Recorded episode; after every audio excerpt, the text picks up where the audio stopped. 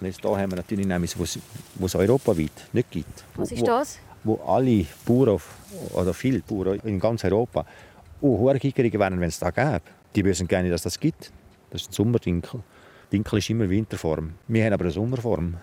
Die ist auch alt. Die ist richtig uralt, ja. Ja. Dann nimmst du weiter. Dann nehme ich hundertprozentig weiter und das gibt mal einen, wenn noch mehr Bauern einsteigen, da gibt einen Renner, da weiß ich. So, Haferflöckchen, heißes Wasser, Ich mache mir ein Porridge. mit Zimt. Wie kannst du jeden Morgen. Schau zu, wie sich die Flöckchen langsam aufweichen und realisiere, seit ein paar Wochen schaue ich diese Flöckchen ein bisschen anders an. Ein bisschen Banane, Birne, Und zwar wegen dem Köbi. Honig. Seine Geschichte wollte ich euch erzählen. Pfeffer. Der Köbi ist ein Bauer, wo mir nicht mehr aus dem Kopf geht. Zum einen, weil er seinen ganz eigenen Kopf hat, macht, was er will, an seine Ideen glaubt, an Ackerbau auf über 1000 Meter Höhe zum Beispiel, auch wenn ihm schon der Vogel gezeigt worden ist. Wann wird das geerntet? Das wird wegen so Ende August. Ende August. Ja. Aber es ist noch spannend, wenn das da, wenn du morgen hast, du auch schon Haferflöckchen in der Hand, oder?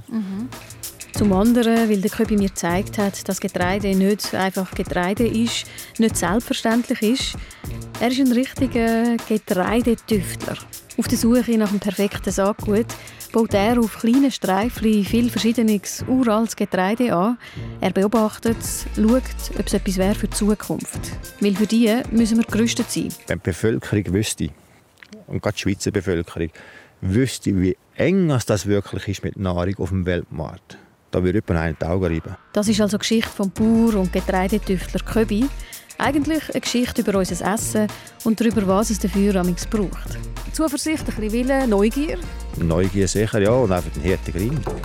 viel Vergnügen oder einen guten. Sehr fein. Ich bin Patricia Banzer. Ah, und etwas muss ich jetzt schon verraten. Auch ein Grund, warum mir dem Köbi seine Geschichte nicht aus dem Kopf geht. Das Saatgut von dem uralten Getreide auf seinem Acker, das komme nicht aus dem Handel, sondern... Da ist eigentlich in Müll geworfen worden. Also wer hat das in die Mulde gebracht? Die ETH. Das wäre mit Mulden fertig. Man ist wirklich auf den Abfall das Saatgut Ja, geholt. wir sind auf den Abfall gegangen, das Saatgut geholt. Von Anfang an. Schön Wetter. Ein Tag im August. Ich laufe durch ein Feld. Rundum bewegt sich das Getreide fein im Wind. Es ist nass vom Regen, der erst gerade gestoppt hat. Wir sind im Toggenburg, auf dem kühlen Boden oberhalb von Unterwasser auf 1050 Meter Höhe. So hoch oben baut man da eigentlich kein Getreide an. Nur schnell. Das ist ein Haber und äh, das ist auch Haber. Neben mir läuft der Köbi, der das aber seit 25 Jahren macht. Jawohl, gut. Ich, ich bin Knus Köbi, Bauern im Boden. Grob gariertes Hemd, auf dem Kopf ein Filzhut. Der Bauer, der es etwas anders macht, so wie es ihm passt. Bin 50, vier Kinder, mache Ackerbau und Milchwirtschaft. Und zwar auf deine Art. Ja, genau. und finde es cool so. Wir duzen uns ja duzen, Ja, ja, weil das ist so, oder man, man ist per Du ja. ja. mit allen. Ja, ja wenn jetzt gerade so irgendeine Putin käme, würde ich mir jetzt will Sie sagen, ja. Es gibt in dem Fall wenig. Nein, es gibt Leute, die jetzt sagen wir, so Respekt haben von Tokoburg oder Auswertung, das spielt keine Rolle, wo und ich einfach extrem Respekt habe von ihrer Art, einfach, wie sie sind, wie sie immer gleich sind und immer gleich gerade sind. Dann würde ich jetzt auch sie sagen, ja. Also, wo sie Wert bleiben. Ja, ganz genau, ja. Und einfach ihr Ding ziehen und Dieses Ding, da stehen wir drin, ja, ja mit rein. mit drin, in einem grossen Feld. Was für eine Größe ist das? Wie viele Das ist so halbe Hektare, Halbe Hektar. 50 Jahre. Du hast da eine Vierer-Fruchtfolge. Ja, das ist bei mir jetzt mal sicher der Haber, der Mais, der Weizen und dann entweder der Dinkel oder der Gerste kommt jetzt noch rein. Wenn es dann ein Fünfer wird, kommt noch Kunstwiese. Das, auch variiert. Ja, das variiert halt nach Nachfrage bei mir. Und die Nachfrage ist hoch, gerade beim Hafer. Die Schweiz produziert selber wenig davon, das allermeiste wird aus dem Ausland importiert. Eigentlich unverständlich, sagt der Köbi, weil wachsen tut er gut und Haferprodukte werden immer beliebter. Es laufen aber übrigens Projekte, die das ändern sollen, wo der Landwirt soll mehr Anreiz geben so Speishafer anzubauen. Jetzt sind wir gerade da. Vielleicht kann ich ja später ein bisschen Hafer mitnehmen für mein Porridge, denke ich. Und wollte dann vom Köbi wissen, wie das damals war, als er vor 25 Jahren da oben als Einziger angefangen hat mit dem Ackerbau. Ja gut, da, zumal, wenn man es gewusst hat, was die Reaktionen sind, da haben schon die Leute noch gesponnen. Der Vogel zeigt. Ja, ja, so die Richtung, ja. Und Gut, das ist mir dann gleich was denken und machen. Ich mache einfach mein Zeug, oder? Aus welchem Grund? Einfach weil das eben noch nie gemacht worden ist? Ja, ja, ja. Und Wiesen, Wiesen überkehren, Wiesen kaputt machen, ist ja wahnsinnig. Und weniger Gras und ja, wenn ich Gras will, dann ist nächstes Jahr wieder Gras da. Das ist doch keine Diskussion. Die haben das natürlich null kennt, dass man auch wieder eine Wiese ansetzt, die wieder da ist. Die haben immer das Gefühl, es geht fünf Jahre, bis wieder Wiese ist. Siehst du dich als Innovator? Ich sehe mich einfach als mich. Ich mache es einfach so. Und überhaupt, so neu wie es aussieht, sagt der Ackerbau da ja nicht gewesen. Bis 1750 war das das Normalste, was es gegeben hat. Das sind Selbstversorger. Wir hatten keine Straße, wir hatten nicht einfach irgendwo einen Laden. Wir einfach, Im Herbst hat man einfach eingelagert, was man gebraucht hat über den Winter. Das hat müssen sein. Irgendwann ist das mit dem Getreide aber schwieriger geworden, das Klima schlechter. Plus ist Konkurrenz gekommen, in Form vom Herdöpfel zum Beispiel. Der war viel einfacher in der Verarbeitung. Der Ackerbau ist langsam verschwunden. Wie bist denn du darauf gekommen? Also, du hast jetzt ja. erklärt, eben, das, ist, das ist nichts Neues, das hat man schon sehr lange gemacht. Man hat dann nicht aufgehört. Du bist aufgewacht, hast gedacht, nein, nein, ich probiere das. nein, nein. Ich bin als Kind immer mit dem Götti gehen und, und dort äh, hat mich das immer so fasziniert, wie das kann, wenn man es sagt und kann wachsen und dann kann man es essen. Zuletzt. Im Toggenburg? Nein, nein, nein, nein, natürlich ja, Zürichbiet. Und vor allem der Mais hat dann immer imponiert, das Kind. Und dann äh, hat man irgendwann einfach gedacht, ja, das müsste ja eigentlich auch tun. Wenn man ähm, viel auch so in Europa noch gereist oder herumkommen und wenn ich sehe, was Dänemark oder England für ein Klima haben, ja, das sind wir eigentlich auch noch gut, oder? Gut, der 25-jährige Köbi hat es probieren. Wie macht man das? Man sammelt Tipps und Wissen. Aber ein einfaches Rezept, eine Copy-Paste-Anwendung, hat es natürlich nicht gegeben. Gibt es auch heute nicht. Man muss es ausprobieren, ausprobieren, ausprobieren und sehr genau beobachten dann auch aufschreiben. Ich schreibe immer auf, wenn und was, wie was passiert ist oder wenn ein Bild kommt und welche Zeit das kommt und, und mhm. wie das Wetter war. Da muss auch, weil das Wissen, sagen wir auf unserer Lage, da kann man sich nur erarbeiten. Da kann kein Buch beschreiben oder irgendjemand anders sagen, weil da muss man sich aneignen. Hat es Sachen gegeben, wo du gemerkt hast, oh, das funktioniert gar nicht, da bin ich einmal auf die Schnur gefallen? Ja, ja, da, da gibt es alle Jahre etwas, wo ich, wir haben dieses Jahr auf der anderen Seite haben wir ein, äh, äh, ein Rotkorn angesät das ist ein ganz gesunder Weizen.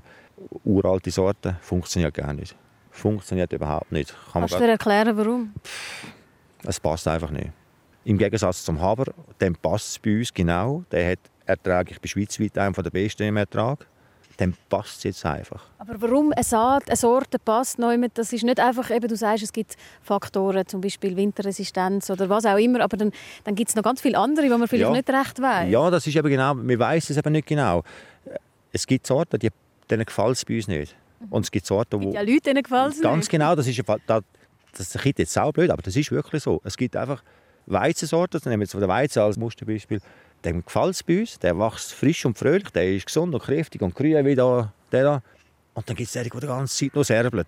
Einfach so ein bisschen schwächlich sind, mager sind, gel sind und, und, und da kannst du zwei, drei Jahre gleich probieren. Es geht nicht mit ihm, es gefällt ihm nicht passen. Die Sachen, die wir nicht sehen? Ja, oder wo wir... Sachen, die wir nicht sehen. Also nicht wissen, nicht können wissen. Ja. Ist es der Boden, ist es das Licht? Da ist es noch ist Bauer? Ja, das könnte ja auch noch sein. wird man da immer schärfer in der Beobachtung? Also wird Natürlich, man da ja, ja. Einmal schaust du auf Details, die du vor zehn Jahren nicht einmal gewusst hast, dass es gibt. Also man versteht da nämlich auch, dann auch immer mehr über den ganzen Kreislauf, nicht nur den Boden unmittelbar um das Getreide herum, sondern äh, ein bisschen weitläufiger. Weitläufiger, einfach alles beobachtest auf einmal ganz anders und, und aber da haben sie eben früher schon müssen. Das ist eben da, der Sprung von ganz früher zu jetzt ist er eigentlich fast der gleiche. Sagen wir jetzt mal, die, die intensiven Jahre, so 80er, 90er, 2000er Jahre, hat man schön können, ein bisschen mit Chemie und Hilfsmitteln überbrücken. Da ist alles gegangen ohne Fragen. Wir konnten einfach so einsetzen, zack, zack, ist gegangen. Jetzt muss man wieder anfangen, aha, es geht nicht mehr so weiter, wir müssen schauen, wir müssen beobachten, wir müssen Resistenz haben, die, die Krankheit in den Griff bekommen. Wie bringe ich die weg, wie kann ich es verhindern? Mhm. Da haben sie früher schon müssen, unheimlich. Und, und das Wissen ist verloren gegangen, logisch. Und verloren ist eben schnell. Weißt, so eine Generation, um nichts mehr sagen, und dann ist das weg. Oder? Und, und, und erfahren, das ist, braucht wahrscheinlich, bis man alles weiß, braucht wahrscheinlich auch zwei Generationen, drei, bis man wieder weiß, wie es läuft. Und so das Wissen, wie es läuft und das Beobachten, ist das etwas, was du quasi auch in anderen Lebensbereichen mitnimmst? Also nützt einem das auch sonst? Ja, ja, ja, ja das ist klar. Da, da fängst, Du bist auf das Mal irgendwie, schaust die Welt etwas anders an. Oder wenn äh, auch politische Diskussionen, dann schaust du, dass das viel gedämpft dran, nicht so aufbrausen und nicht dort ein bisschen abwägen, aha, geht's. Man muss auch beides anschauen, was passiert, wenn es so ist, was ist so. Ein mit Distanz, oder? Ja, ja, ja, ja, ja, ja.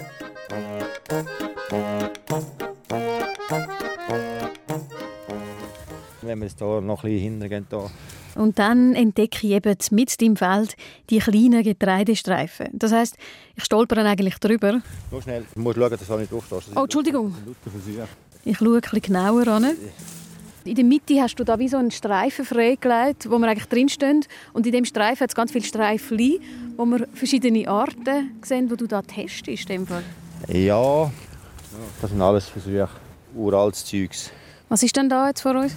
Das ist Emmer, schwarzen Emmer, Dinkel, spezielle uralte Sorten. Es ist alles uraltes Zeugs. Da so eine Himalaya-Gerste. Himalaya-Gerste. Ja, das sind alles die alten Bündner Sorten. Ah, bis dort hinterst hinter. Das sind ja, da reden wir da von irgendwie... Fast 100 Sorten sind es da noch. Das war also eine Sortendemo von der ETH. Dann die haben sie dann irgendwann aufgelöst und wir sind an das Saatgut hergekommen. Und dann war die Idee von ein paar Leuten, wir sollten das wieder können beleben können, dass das weiterlebt, auf dass das Zeug erhalten wird. Weil irgendwann nach gewissen Jahren kommt das Zeug, wächst es nicht mehr. Haben wir gesagt, gut, machen wir.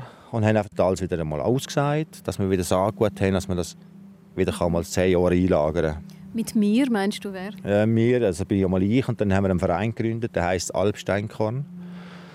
Es ist jetzt für uns ist eben ein bisschen interessant. Wir haben jetzt hier ein bisschen ein Material, wo, wo ein bisschen gefragt ist in Europa im Moment. Wir haben jetzt auch Anfragen im Austausch mit Tirol und mit Berlin, äh, so eine Genbank, wo gerne Sorten austauschen, wo dann für unsere Lagen können funktionieren, wo Resistenzen vor allem, wo dann gesucht sind in Zukunft. Ich staune ab dem Versuchsfeld, einem kleinen Platz Land, im Haferfeld zwischen den Hügeln in allen Grüntönen. Das ist ein, ein, ein Ding, das ganz klein ist und der ist auch klein. Der wird extrem hoch. Ich staune vor allem ab dem grossen Interesse daran. Nicht nur ich. Man staunt, was für ein Interesse es da oben ist, äh, europaweit. Warum ist das so interessant? Das sagen zum einen Leute von anderen Berggebieten, die mit ähnlichen Problemen kämpfen, zum Beispiel mit einem Pilz, wo Schneeschimmel heisst, mit langen kalten Winter, wo viele Sorten nicht verleiden. Bauern, Bäuerinnen, die wie er das ideale Saatgut für ihre Lagen suchen. Aber es melden sich eben auch andere Züchter, Genbanken. Viele sind auf der Suche nach der idealen Nahrung für die Zukunft. Generell resistente, gesündes Zeug, was man hat. Vor allem jetzt mit dem weniger Herbizid, äh, weniger äh, Fungizid. Ich sage das Wort nicht gerne, weniger Pestizid generell, weniger Dünger. Und der Köbi ist interessant, weil Bei mir ist es genial zum Ausprobieren, weil ich in einem extremen Klima bin. Also, Problem findet man immer in einem extremen Ort. Wenn das Klima irgendwo extrem ist, können Auswüchse, also über Krankheiten, äh, genetische Sachen hinführen, die nicht sein sollten, die gut sind, die einfach, man sieht es eher. So, für das Mittelland ist eben immer alles ein bisschen gleich und man muss unheimlich gut schauen oder viel länger schauen oder kommt gerne nichts führen, wo man, bis man einen Unterschied sieht. Der ist es da rein, die kommt jetzt hier raus. ja, Oh, da ist eingepackt. ah ja. Da kann jetzt das Hörli raus. Die Suche nach einem richtigen Korn, einem perfekten Saatgut für seinen Standort, treibt der Köbi also an. Seit Jahren investiert er viel Zeit und Geld. Letztes Jahr zum Beispiel etwas aus Kanada bestellt oder mit dem Tirol tauscht. Tiroler, erzählt er, sitzen auf einem richtigen Schatz, so einem Saatgutschatz. Weil in abgelegenen Tälern haben sie eben, wie die Bündner auch, ihr lokales Zeug behalten, sind stolz drauf. Die Bündner waren so ein bisschen die Sturen früher und die haben wenigstens ihr altes Zeug behalten. Im Gegensatz zu uns oder im Land unten. Dort hat man immer nur aufs Neueste, neue Züchtung und neu und noch mehr Ertrag, mehr Ertrag, mehr Ertrag. Man merkt, der Köbi ist angetrieben von Leidenschaft, Interesse, aber auch Sorgen, weil die Herausforderungen, die auf die Landwirtschaft zukommen, sind gross. Man weiß nicht recht, was wird passieren. Krankheiten, Pilze, verändertes Klima, wo die Pflanzen damit müssen Schlag kommen, wachsende Bevölkerung, auch Unverträglichkeiten und Wenn die Bevölkerung wüsste, und gerade die Schweizer Bevölkerung, wüsste, wie eng das wirklich ist mit Nahrung auf dem Weltmarkt, da würde jemand einen die Augen reiben.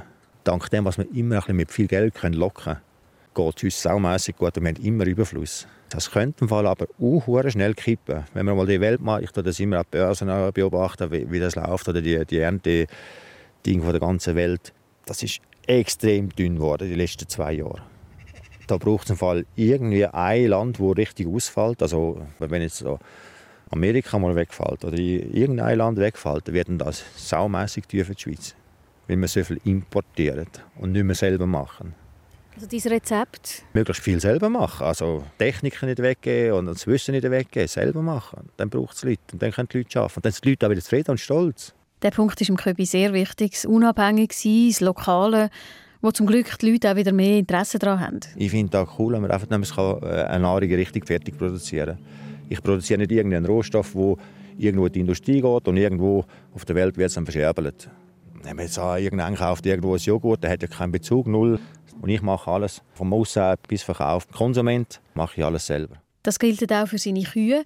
Die fressen nur, was bei ihm wächst, geben darum auch weniger Milch. Ich sehe einfach nicht ganz ein, warum man sich irgendwann muss da ums Verrecken produzieren, wo also Milch, also nehmen wir mal Milch als Beispiel, Milch muss produzieren obwohl äh, ein Drittel vom Futter irgendwo von Brasilien oder irgendwo von der EU irgendwo hergekarrt wird. Mhm. Ich sehe den Sinn einfach nicht. Da kannst du auch weniger machen, das spielt doch keine Rolle.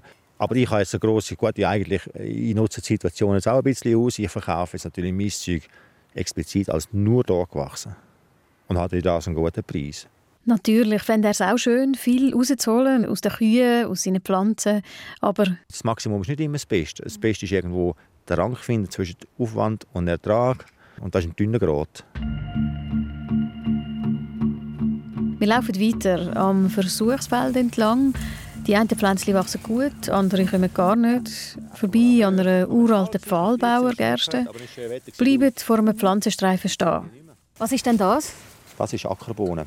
Das ist auch ein Probieren zum äh, Eiweißträger. Weißt, wir haben dann irgendwann in Europa ein Eiweißproblem.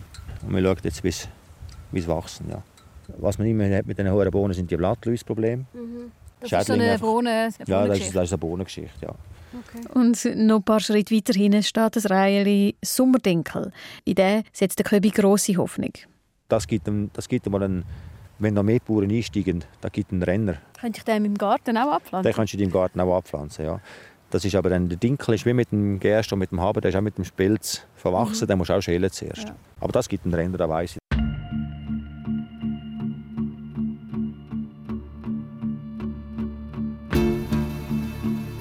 Die Sonne kommt raus und scheint aufs nasse Getreide.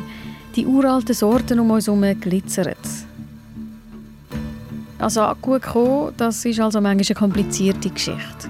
Man darf nicht einfach irgendein Saatgut vermehren, in Umlauf bringen. Wer etwas Spezielles für spezielle Lagen sucht, findet das nicht einfach im Handel, auf der offiziellen Sortenliste. Der Saatgutmarkt, das ist kein Geheimnis, ist bestimmt von wenigen Konzernen, die auf wenige grosse, ertragreiche Sorten setzen.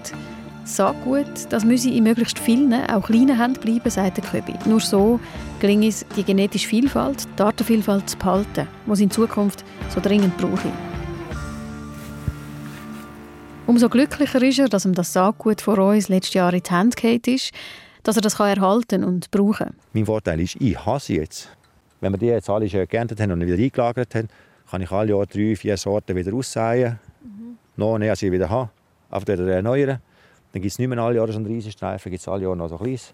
Mhm. Und ich einfach kann erneuern, erneuern, erneuern. Da muss ich jetzt nochmal nachfragen, wie ist es genau gewesen, wie ist das Saatgut von der ETH zum Köbi gekommen? Die Initiative, um das jetzt bei dir äh, auszuprobieren und dass das Saatgut nicht verloren geht, ist, ist vorher auf der ETH, hast du gesagt? Nein, ist meine Idee. Also, ja, wir haben das schon Menge, ich mache das schon viele Jahre auf einem kleinen Rahmen. Ja. Und da ist eigentlich in Müll geworfen worden. Das ist aufgelöst worden, weg, die haben sie in die Mulde geworfen. Also wer hat das in die Mulde geworfen? Die ETH. Das ist aufgelöst worden und der Professor pensioniert. Das wäre mit Mulde fertig. Ende Diskussion. Das hast du einfach mitbekommen? Nicht ich, sondern ein, ein, ein guter Kollege hat das mitbekommen und das extrem schwierig oder gefunden und ist sofort auf Zürich gefahren und hat die ganze Hure Kirchmulde geneuselt und hat alles wieder gefunden. Und also, hat alles rausgenommen. Ja. Also es ist nicht eine Zusammenarbeit, sondern man ist wirklich auf den Abfall das Saatgut geholt? Ja, wir sind auf den Abfall gegangen, das Saatgut geholt. Für mich klingt das recht abenteuerlich. Für den Köbi scheint es vor allem eine glückliche Fügung. Auf den Zufall. Ein Mitarbeiter von dem Professor hat das an einen Ex-Mitarbeiter weitererzählt und die Mitarbeiter hat das im Znüni erzählt und der ist nebenzu gekocht und hat das gehört. Sie hat es nicht an ihm erzählt, er hat das gehört und hat sie dann kontaktiert und gefragt, ja wo, was, wie und ist dann auf Zürich aber und hat die Mulder genäuselt. Die Geschichte bringt mich irgendwie zum Schmunzeln, auch zum Nachdenken. Kann es also sein, dass wenn irgendein Kollege nicht in irgendeiner Nacht- und Nebelaktion in eine Abfallmulde von einer Hochschule gestiegen wäre, Pflanzen, die, wer weiß, vielleicht in Zukunft für unsere Ernährung total wichtig könnten werden, dass die verloren gegangen wären? Jein, sagt der Köbi. In den Genbanken sind die zum Glück eingelagert worden. Zu diesen Genbanken später noch ein bisschen mehr. Man kann dort auch wieder Saatgut anfordern, aber erstens kommst du nur so zwei, drei Körnchen über, um quasi Versuche zu machen. Und grossflächig ist da nie ein Saatgut rum. Und das Problem ist, jedes Jahr, wo die nicht auf dem Feld steht, ist ein verlorenes Jahr für ihre Entwicklung. Jedes Jahr, wo, wo die versorgen sind in Feld rein, oder? Ja. Und wer pflanzt die noch an? Niemand. Es ist zu wenig Ertrag. Niemand ist wenig, ja? Ja, ja niemand ist sehr, sehr wenig. Mit dem Köbi könnte man noch stundenlang weiterreden. Das Thema ist riesig. Aber nach drei Stunden mache ich mich langsam auf den Heimweg. Es bleibt mir vieles hängen. Im Köbi seine Art, Natur zu beobachten, selber zu denken, an seine Ideen zu glauben, einfach zu machen. Wie er und andere Bauern in anderen Ländern Saatgut tauschen, ausprobieren, der Weg, wo das Saatgut zurückleitet. Wie wichtig die Saatgutentwicklung, Diversität ist für unsere Zukunft, auch die Zukunft von Porridge. Miss Porridge. Mich nimmt es Wunder, wie das echt in Zukunft könnte aussehen aus welchem Korn es könnte sein wo unter welchen Bedingungen wächst. Und eigentlich könnte ich den Podcast an dieser Stelle auch beenden. Aber ich merke, es treibt mich noch bisschen weiter. Die ETH-Geschichte. Ein Bauer oder sein Kompliz fischen Saatgut aus dem Abfall. Ich weiß, vielleicht ist das nicht wichtig, aber ich bin einfach neugierig. Würde wahnsinnig gerne wissen, wer da in die Mulde gestiegen ist. Und ob es so Aktionen braucht, zum Sorten retten. Würden Sie sich schnell vorstellen? Ja, also Kurz später bin ich darum am Telefon mit einem, der Köbi im Gespräch im Zusammenhang mit der ETH erwähnt hat, wo er als Saatgut-Guru bezeichnet hat, wo er viel Achtung vor ihm hat. ich heiße Per Schilperoort und komme aus Holland ursprünglich, aber ich lebe schon seit 40 Jahren in Graubünden. Der Biologe Per Schilperoort. Er setzt sich im Bündnerland seit 40 Jahren für alte Sorten, Berggetreide ein und ist darum mit dem Köbi im Austausch. Ich, ich finde es ganz gut, was er macht. Er ist wirklich in einer außerordentlichen Lage. Es ist nicht einfach, dort Ackerbau zu machen. Er braucht da Sorten, die angepasst sind.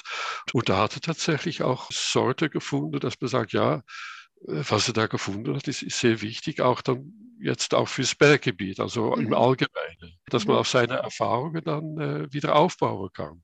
Er hat Sachen ausprobiert, die wir nicht ausprobiert haben. Und das ist das Spannende. Braucht es so Leute, die da tüfteln und einfach machen? Ja, das, das braucht solche Leute. Man, wenn man was anfängt, man weiß nicht, was dabei rauskommt. Das kann man nicht vorhersagen. Und da kann dann einiges rauskommen, was man sagt, das ist wirklich interessant. Mhm. Es, es braucht wirklich solche Pioniere, so in dem Sinne. Auch mit dem Per Schilperort würde ich gerne drei Stunden reden.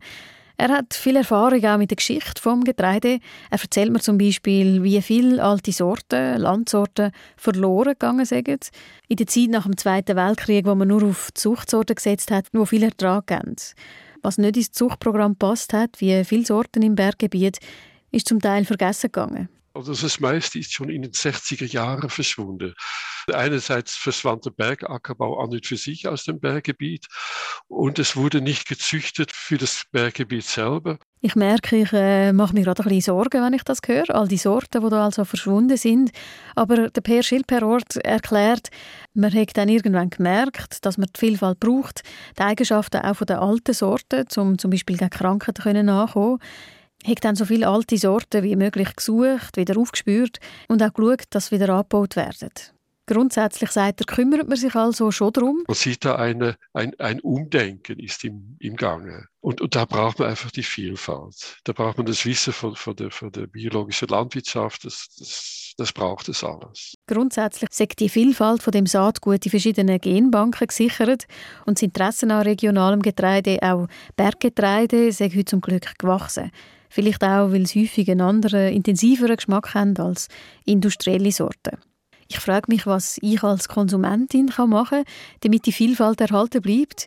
Jeder, jede können einen Beitrag leisten, indem er ganz einfach regionale Produkte kauft, sagt er, wo natürlich aber bisschen mehr kostet. Das Gleiche hat mir auch schon der Köbi gesagt. Jetzt müssen mehr Leute bereit sein, um ein teures Produkt zu kaufen, wo so etwas ist. Genau so etwas. Und noch ein konkreter Tipp vom Per Schilperort, mehr Gersten essen. Die Gerste ist vernachlässigt, die ist als Futtergetreide verschrien. Es ist kein Futtergetreide, es ist das Getreide für den Menschen. Und die Gerste sollte etwas mehr dann, dann vertreten sein in der, in der Ernährung. Ich mache eine innere Notiz, Gerste kaufen.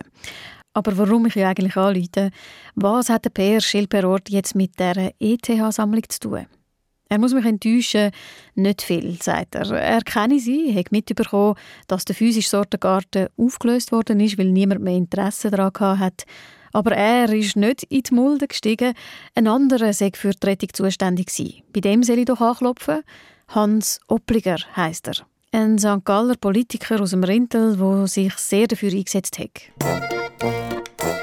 Also, der ist in die Mulde gestiegen. Ich überlege, soll ich wirklich noch in die Ostschweiz fahren, um das Rätsel zu lösen?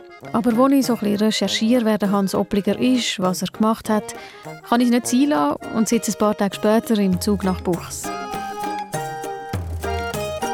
Der Hans Oppliger scheint auch so ein richtiger Sortenschützer, ein Pionier zu sein, der schon lange mit alten Sorten schafft. Er hat zum Beispiel dafür gesorgt, dass in der Region ein alter Mais, der Ribbelmais, der Rheintaler Ribbelmais, geschützt, dass er wieder unter die Leute gekommen ist.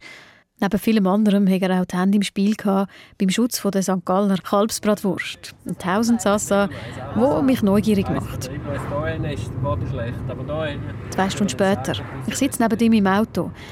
Über dem Hemd trägt er einen Faserpelz, unter dem grauen Bart ein breites Lächeln und zeigt mir in den nächsten vier Stunden die halbe Ostschweiz.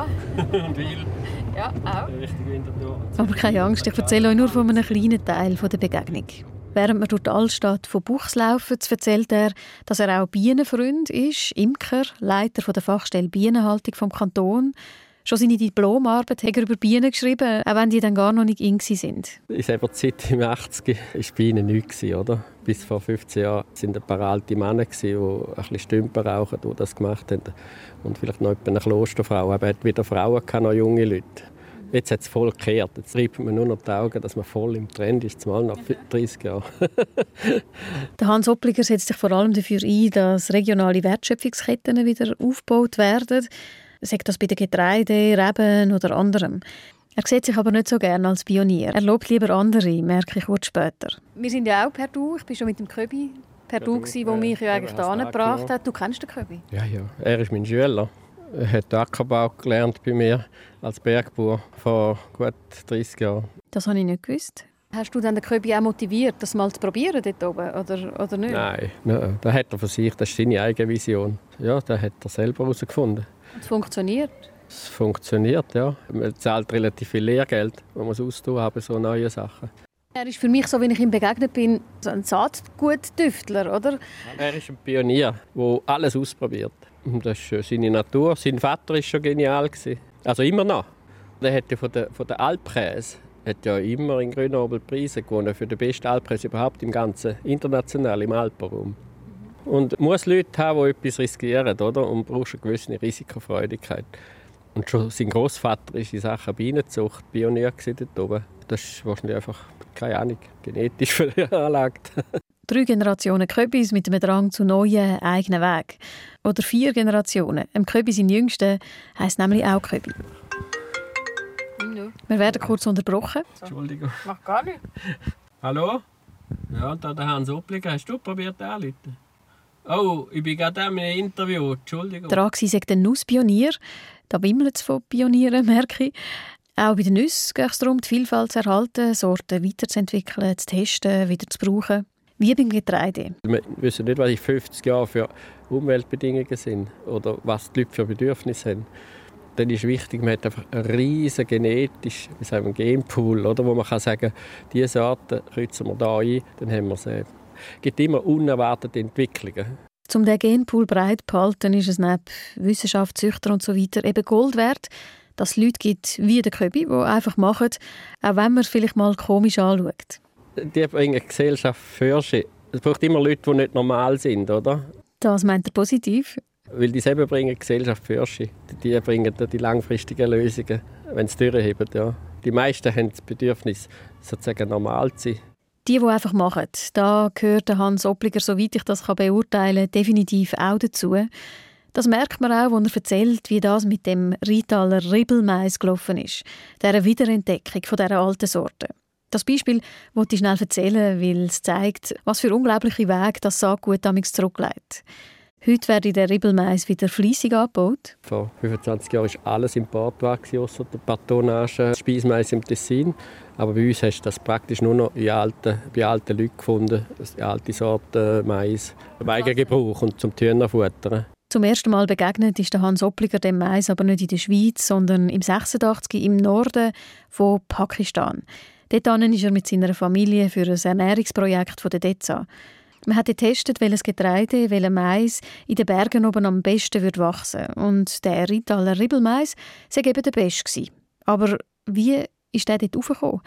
Über einen Kollegen von Neuseeland. Also das Saatgut haben der Neuseeländer, der in Pakistan geschafft hat, hat das im Simit geholt, in Mexiko, Centro Internacional de Mais y Trigo. Und dann nachher ist das äh, kältetolerante Sorte ausgelesen worden, um in Pakistan auf der Röhre zu testen. Also nochmal. Der Mais von hier, vom Tal, ist über Mexiko, über den Neuseeländer Berater auf Pakistan gekommen. Die haben dort zuerst mal getroffen, den Mais. Getroffen und sofort toll gefunden. Gefunden, der soll doch zurück in die Schweiz, unter die Leute.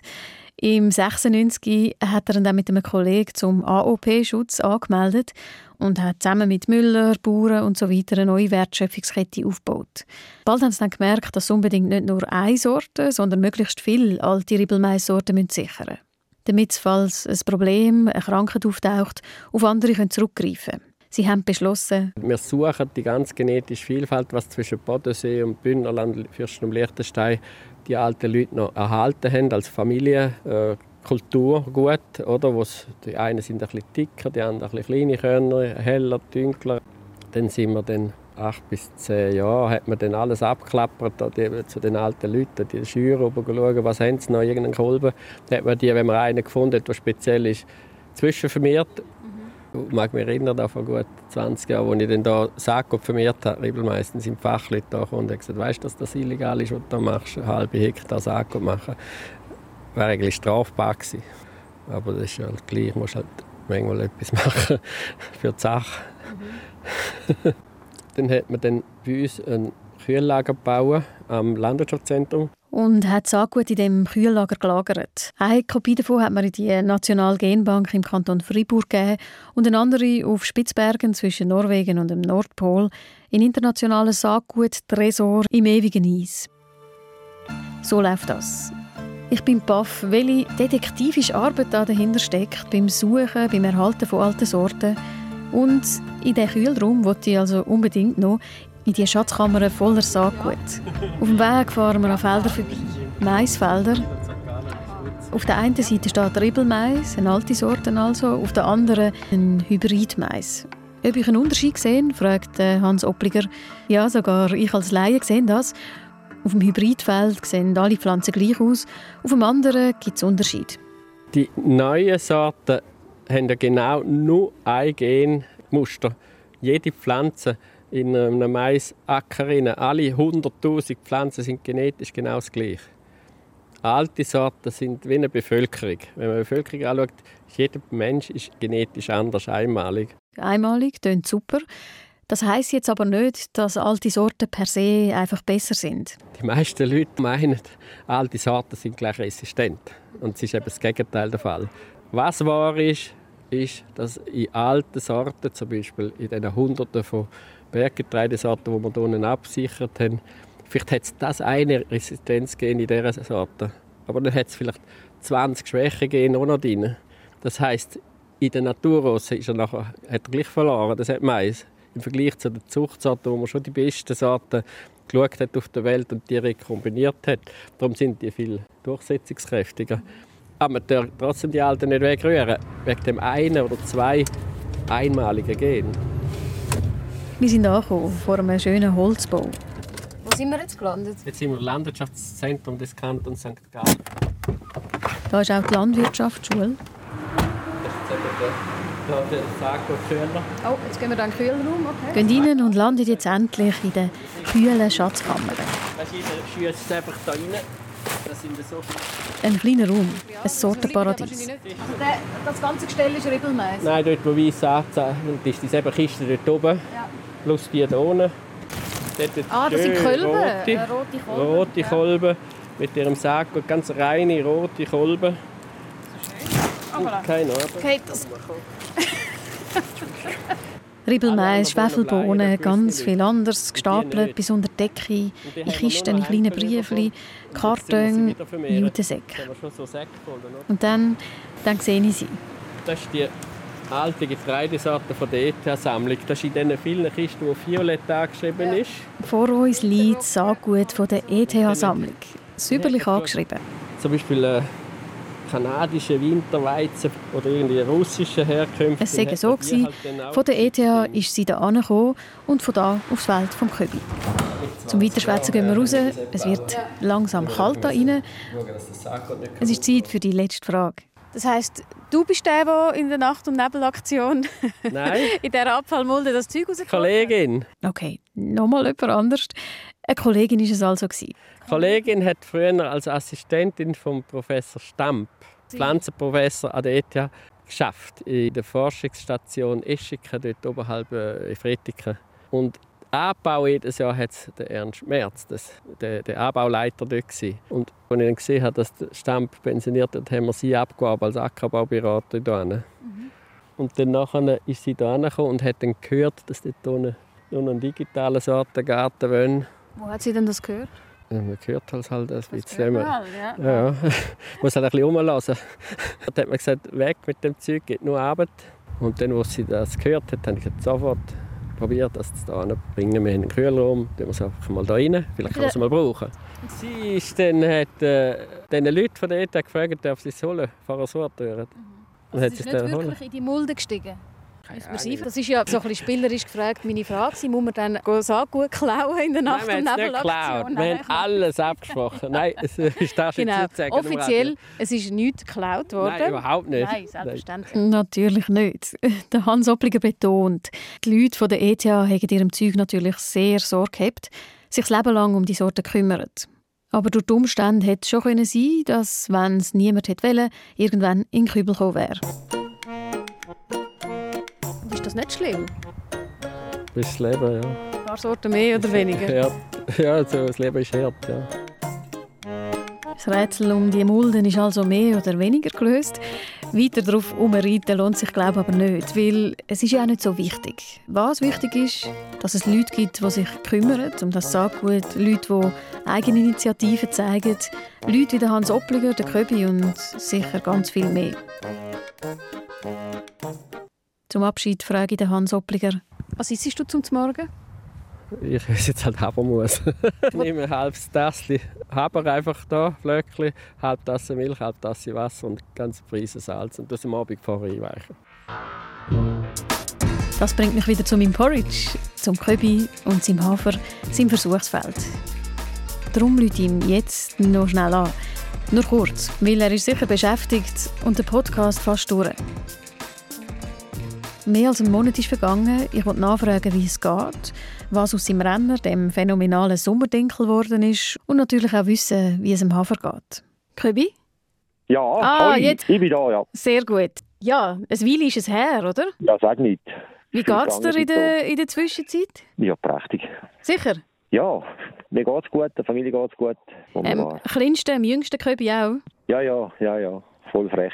Und wie geht es deinem Hafer? Ja, ich muss, es gibt zwei Gesichter dieses Jahr. Ich habe geerntet, es hat etwas gegeben. Wir haben ein Problem mit dem Wetter, wir haben dreimal Hagel gehabt mhm. und haben eigentlich einen Totalverlust gehabt eigentlich. Haben dann irgendetwas Neues ausprobiert, also ausprobiert, wir haben es einfach mal stehen lassen. Was passiert? Dann hat der Haber neue Trieb gemacht da habe ich selber auch gestundet, neue Seitentrieb und hat dann tatsächlich nochmal eine Ernte gemacht. Wir haben erst am Ende September, Anfang Oktober haben wir können das letzte ernten, ja. Was mich ja auch wahnsinnig Wunder genommen hat, was ist aus dem Renner geworden? Der Sommerdinkel zum Beispiel, oder all die Versuche, die du dort äh, gepflanzt hast. Ja, der hat natürlich auch, alle, wie alle die Versuche, hat natürlich unheimliche Mitleidenschaft gezogen. Wegen dem Hagel? Jetzt, ja, wegen dem Hagel natürlich. Die, das war dreimal wirklich straubig Geschichte. Alles kaputt gegangen. Jetzt die Sommerfrüchte, eben der Dinkel, die alten Habersorten und äh, Teil Gerstensorten sind im Stadium gewesen, im Wachstumsstadium, wo, wo es noch nicht viel gemacht hat. Also dort haben wir tatsächlich, können wir dort noch, noch weiternehmen von dem, ja. Von diesen Rennern haben wir tatsächlich noch ein Saatgut wieder mitnehmen. Also klar, es ist ein verlorenes Jahr, aber äh, von dem können wir wenigstens wieder weitermachen, ja. Und bei vielen anderen stehst du jetzt nur noch mit irgendwie äh, zwei, drei Sämli da? Ja, genau, ungefähr. Ja. Geht es bei Null wieder los. Das sind jetzt eben zwei Jahre, sind wir jetzt da hinten rein. Aber mhm. ja, das kannst du nicht ändern. Das ist einfach, das ist einfach Fakt, ja. Du hast mir ja vorher schon mal gesagt, es ist eine ewige Suche, oder? Und ein ewiges Versuchen. ja, das ist ein ewiges Werk. Das ist eine Schatzsuche, wo man einfach immer noch wieder einen Hinweis findet und irgendwie den nächsten Hinweis und ja. Aber deine Motivation ist jetzt nicht gebrochen? Nein, nein, nein. Ich meine, 99 Prozent kaputt, das, das klingt noch hart. Ja, das ist hart, aber das ist, äh, das ist Natur. Da kann ich, also nicht, klar ärgert es mich auch, aber äh, ich kann mich 50 Jahre ärgern, das nützt nichts, weil äh, in dieser Branche, in diesem Punkt, gibt es nur eins, Fürschi. Wenn du jetzt aufgibst, dann nützt ja alles nichts, oder?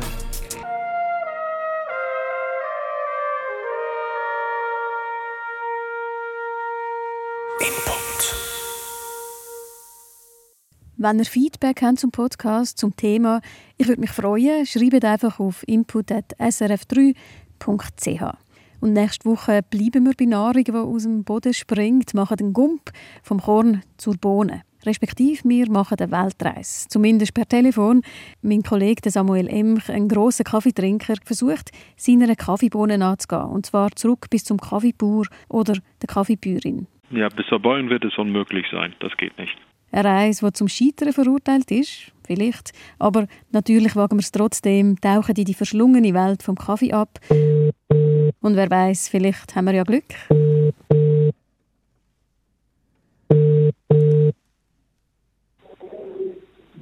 Hallo?